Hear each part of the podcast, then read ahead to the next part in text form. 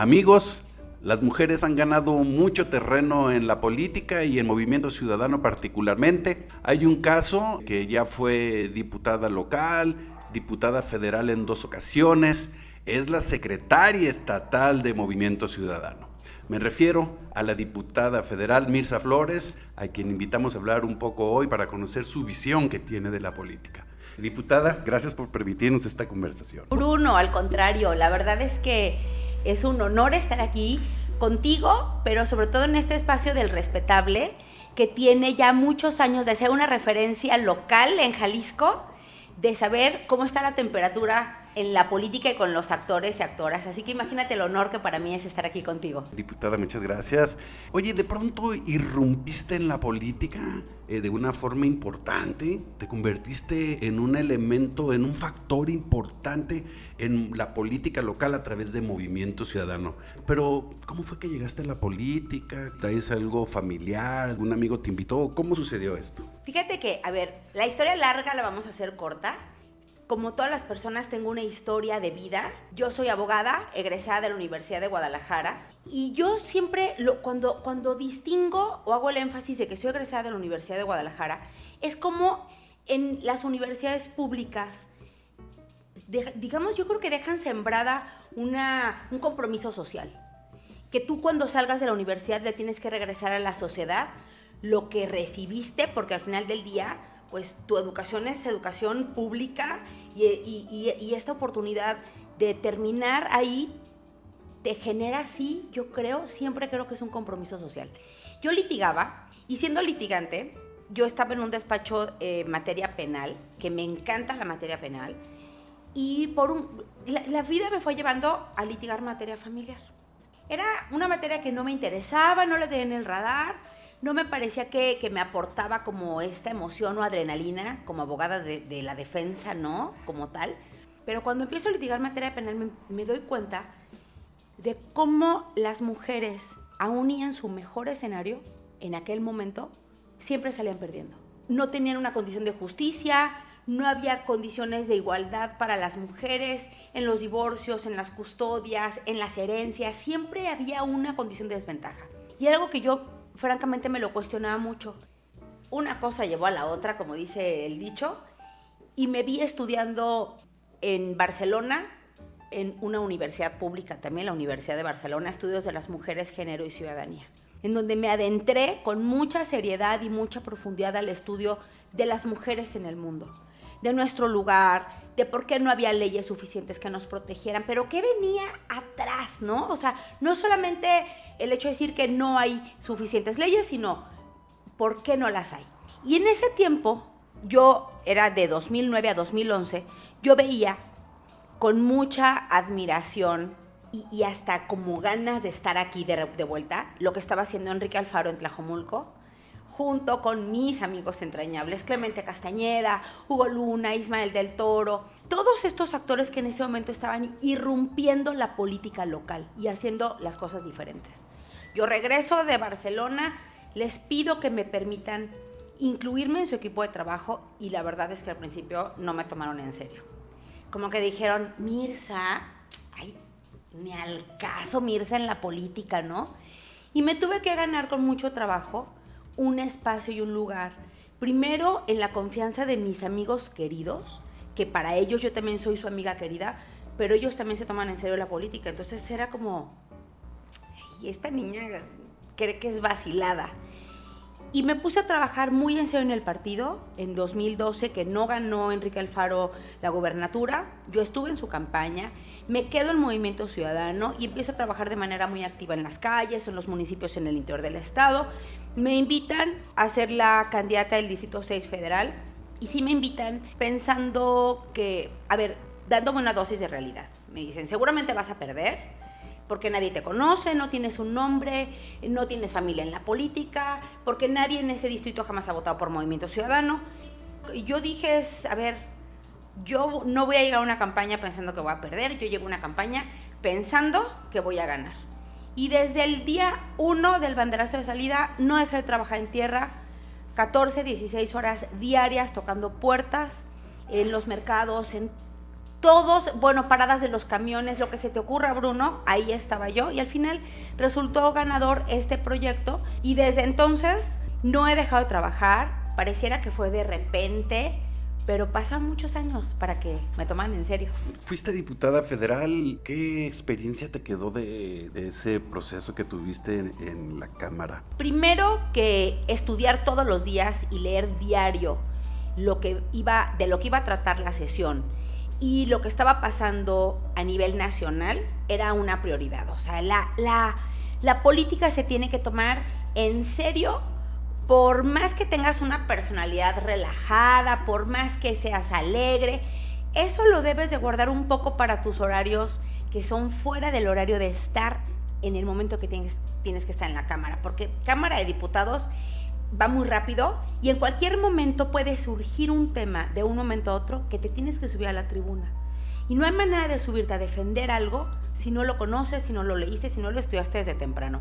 Eso lo aprendí en, una, en un primer momento. Y segundo, el diálogo permanente con todas las expresiones políticas. Ya en el camino puedes ir eh, tejiendo amistades, eh, afinidades, pero lo más importante era cómo tener diálogo con las expresiones políticas para que entonces pudieras cabildear no solamente iniciativas tuyas, sino cabildear iniciativas que fueran de otros, pero donde tú pudieras incidir y hacer algunas modificaciones. Y después eh, fuiste diputada local. ¿Cómo te fue con la política local? ¿Qué fue lo que te gustó más de ser diputada? ¿Y qué fue lo que más te costó trabajo en lo local? Yo creo que todo el ejercicio de la política es un ejercicio complejo nadie la tiene más fácil que nadie. Es decir, en la arena de lo público te expones a eso, a lo público. Fue muy satisfactorio haber estado en la política local después de venir de la política federal, porque la política local es el día a día de lo que está pasando en las colonias, en los municipios, en el Estado. Aparte llego con la enorme responsabilidad de pertenecer a la bancada de mayoría que venir de la bancada federal donde éramos minoría, donde éramos oposición, donde subirte a la tribuna representaba un espacio de mucha libertad de poder este, expresarte, incidir, oponerte. Y cuando eres la bancada de mayoría con el gobernador de tu misma expresión política, representa una enorme responsabilidad. No, no, no, a ver, ya no es la libertad de subirte a la tribuna y decir aquella cosa en la que piensas y en la que crees ya estás gobernando un Estado. Ya la gente no quiere un discurso, quiere respuestas. Y eso, la política es muy rápida, rápida, rápida. Y la local, con un gobernador como Enrique Alfaro, es mucho más rápida. Entonces, lo que fue muy duro es llegar y que la política local es un cuestionamiento permanente y es una desacreditación permanente a tu trabajo esta duda de si estás haciendo lo correcto, eh, una prensa eh, con muchas ganas de conocer eh, el, trabajo, pero de repente pues la prensa la tienes ahí en el pasillo. Es una prensa muy, muy dura, muy proactiva, una prensa...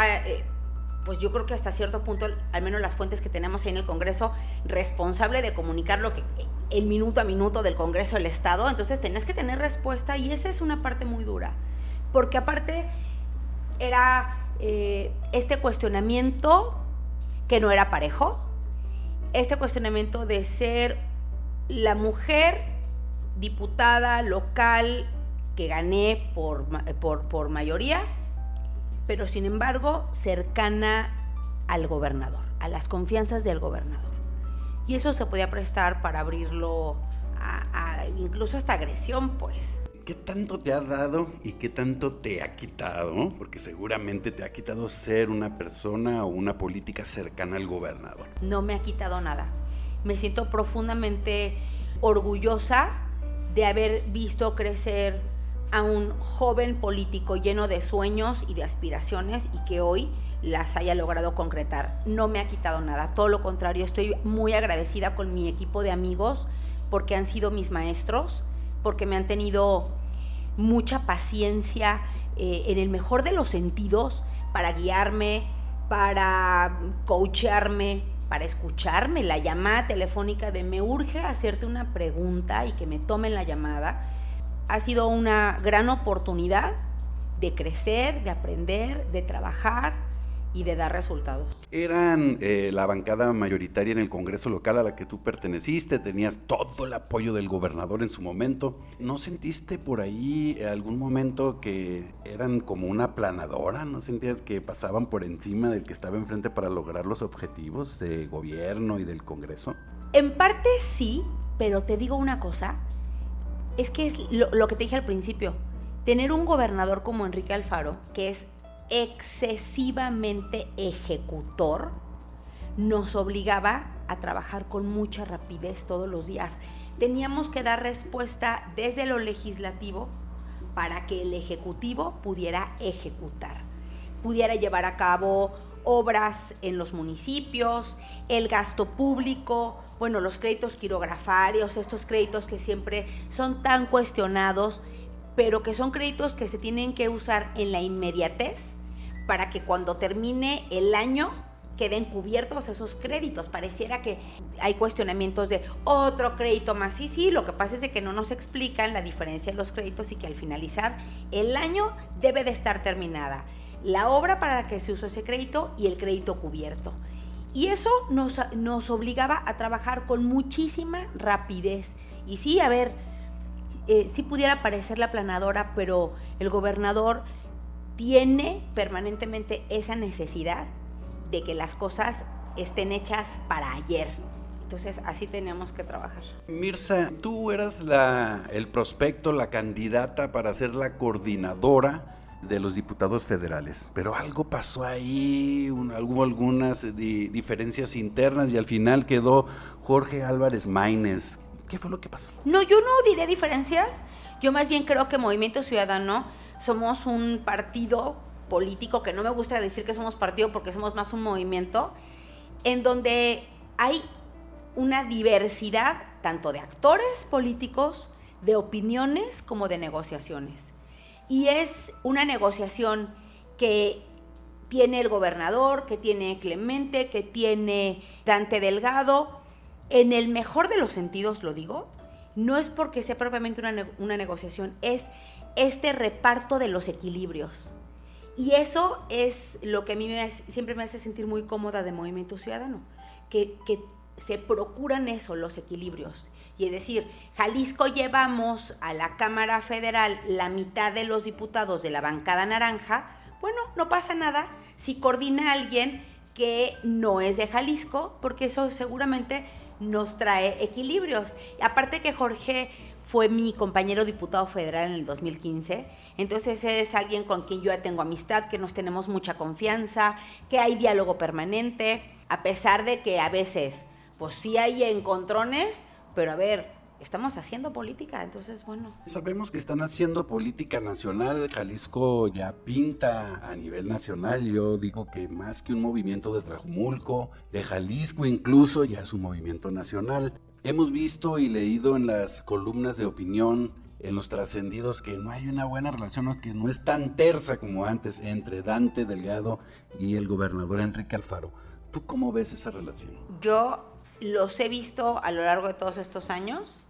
Son dos líderes fuertes, potentes, con carreras hechas, muy propias, con mucho trabajo detrás y son dos hombres que se ven de frente, se respetan mucho, me atrevo a decir que se quieren, pero que cuando tienen que defender sus posturas, cada uno las defiende con todo. Y yo, mm, a lo mejor hacia afuera pareciera que no está tersa la relación, pero cuando tú los ves en corto, tiene una relación de, una relación política de respeto y una relación de afectos que se han desarrollado. Entonces, podrán no estar de acuerdo a lo mejor en algunos temas, pero no, no está, no está rasposa la relación. Diputada, eres la secretaria de Movimiento Ciudadano en Jalisco. También se ha ventilado mucho ciertas diferencias, quizás en la visión de hacer las cosas entre el alcalde de Guadalajara, Pablo Lemus, y el gobernador Enrique Alfaro. Hay por ahí una fricción, no se puede esconder. ¿Cómo están sobrellevando eso en Movimiento Ciudadano? ¿Cómo lo ves y cómo lo están sobrellevando esos movimientos? Me, gusta muchísimo esa pregunta, Bruno, porque cuando Movimiento Ciudadano surge como una fuerza política en Jalisco, que es en 2012, pues era un partido chiquitito, que crecimos en ese momento de la campaña de Enrique Alfaro exponencialmente, claro, sí se crece exponencialmente en, en relación al conocimiento público. Pero al interior éramos poquitos, 2012, poquitos actores. Hoy es 2022. Es un partido que era chiquito y hoy la familia creció. La familia crece y ahora la familia crece y todos quieren ser el consentido de, de la abuelita. No, no, no. Hay muchas actoras y muchos actores políticos queriendo hacer una carrera propia, queriendo incidir en la política del Estado, queriendo sobresalir con su trabajo y con el liderazgo. Y a ver, ojo, ¿cómo lo veo? Pues antes todos girábamos en torno a un único liderazgo y otros más pequeños hacia abajo, pero un único liderazgo que Enrique Alfaro. Todas las campañas, todos los espacios que se, que se asignaban eran en relación a, esta, a este liderazgo que es Enrique Alfaro. Un liderazgo potente, poderoso, fuerte. A ver, ese es Enrique. Pero hoy surgen otros liderazgos y bueno, pues en, en la pluralidad que es Movimiento Ciudadano, tendrán que irse acomodando los equilibrios. Ya la historia cambió, es decir, Enrique Alfaro no le hereda su liderazgo a una sola persona. Ahora lo que sigue es que pues los que venimos detrás de Enrique Alfaro crezcamos con una luz propia. Y si hay diferencias o no, volvemos a lo mismo. Pues cuando, cuando estás gobernando vas a tener diferencias, pero al final del día siempre van a estar de acuerdo porque tanto Enrique como Pablo, como el resto de los actores políticos, lo que queremos es, primero, hacer un buen trabajo y segundo, que a Jalisco le vaya bien. Entonces no se pueden pelear, pues. Diputada, ¿hay condiciones al interior de Movimiento Ciudadano para que haya una competencia sana? Claro, claro, porque, a ver, ¿y por qué va a ser sana? Porque somos muchos los actores políticos, ya, hoy por hoy. Habemos mujeres con eh, mucha capacidad, que, ganamos en las calles votos, que somos generadoras de política pública, que incidimos y también hombres. Entonces, ahora lo que tenemos que hacer es eh, seguir trabajando y dar resultados. Yo sí creo que no podemos este, adelantarnos a la víspera, decía mi abuela, porque 2024, aunque parece cerca, todavía tienen que pasar muchas cosas de aquí a que llegue 2024. Y en eso que tienen que pasar muchas cosas, pues vamos a tener que demostrar de qué cuero salen más correas en todos los sentidos, que demos resultados, que la gente esté contenta con movimiento ciudadano. Imagínate que nos peleemos entre nosotros y la gente esté pensando en otro proyecto político. Tenemos que concentrarnos en, en hacer las cosas bien y ya, por ahí del 2023 que se empiece a, a, a desmadejar ahí la madeja, ¿no? Yo creo. Mirza, fuiste candidata o aspirante a la candidatura de Zapopan. Quería ser presidenta municipal de Zapopan. ¿Tuviste solo parejo entonces o te montonearon ahí? No, la verdad es que sí tuve un piso parejo, pero al final, en el último momento, a ver, fue yo creo que de las candidaturas, no, no es cierto, fue la candidatura que más se tardó en decidir.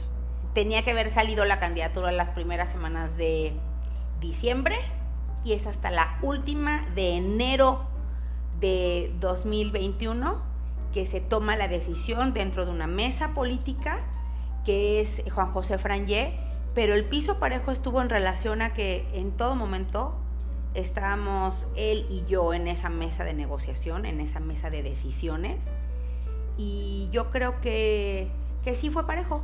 Yo la verdad es que sí me siento satisfecha con lo que pasó y te voy a decir por qué. Porque Juan José tenía casi el mismo tiempo que yo dedicándole su vida a Zapopan, dedicando su trabajo a la política pública del municipio, a mejorar las colonias, y era el mismo tiempo que yo tenía de ser diputada federal y después local, de estar en tierra, de estar ganándome la confianza de la gente, de dar resultados.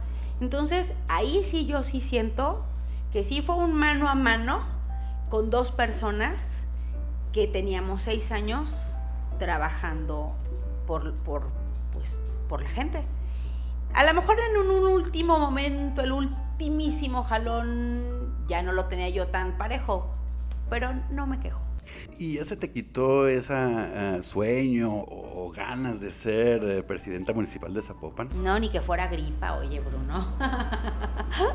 Guadalajara, ¿cómo lo ves? Mira, el otro día hicimos una encuesta ahí que salió muy interesante, donde el alcalde de Tlajomulco se dispara en las encuestas.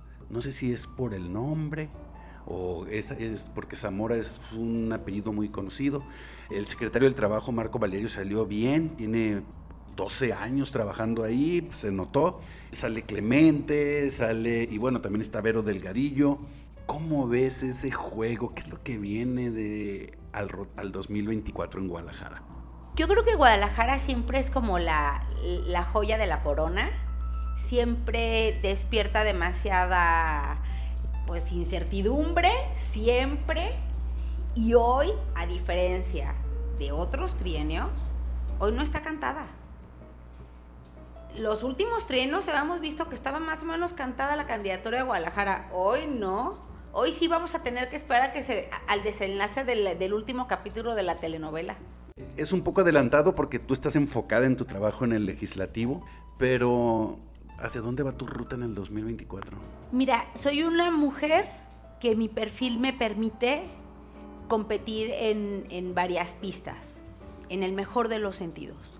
Es decir, mis posibilidades pueden ser reelegirme como diputada federal, contender para la alcaldía de Zapopan, contender también al Senado de la República, ser diputada local, es decir, mi perfil, mi experiencia, mi trabajo en tierra, me permite poder eh, tener la posibilidad de estar en varias rutas.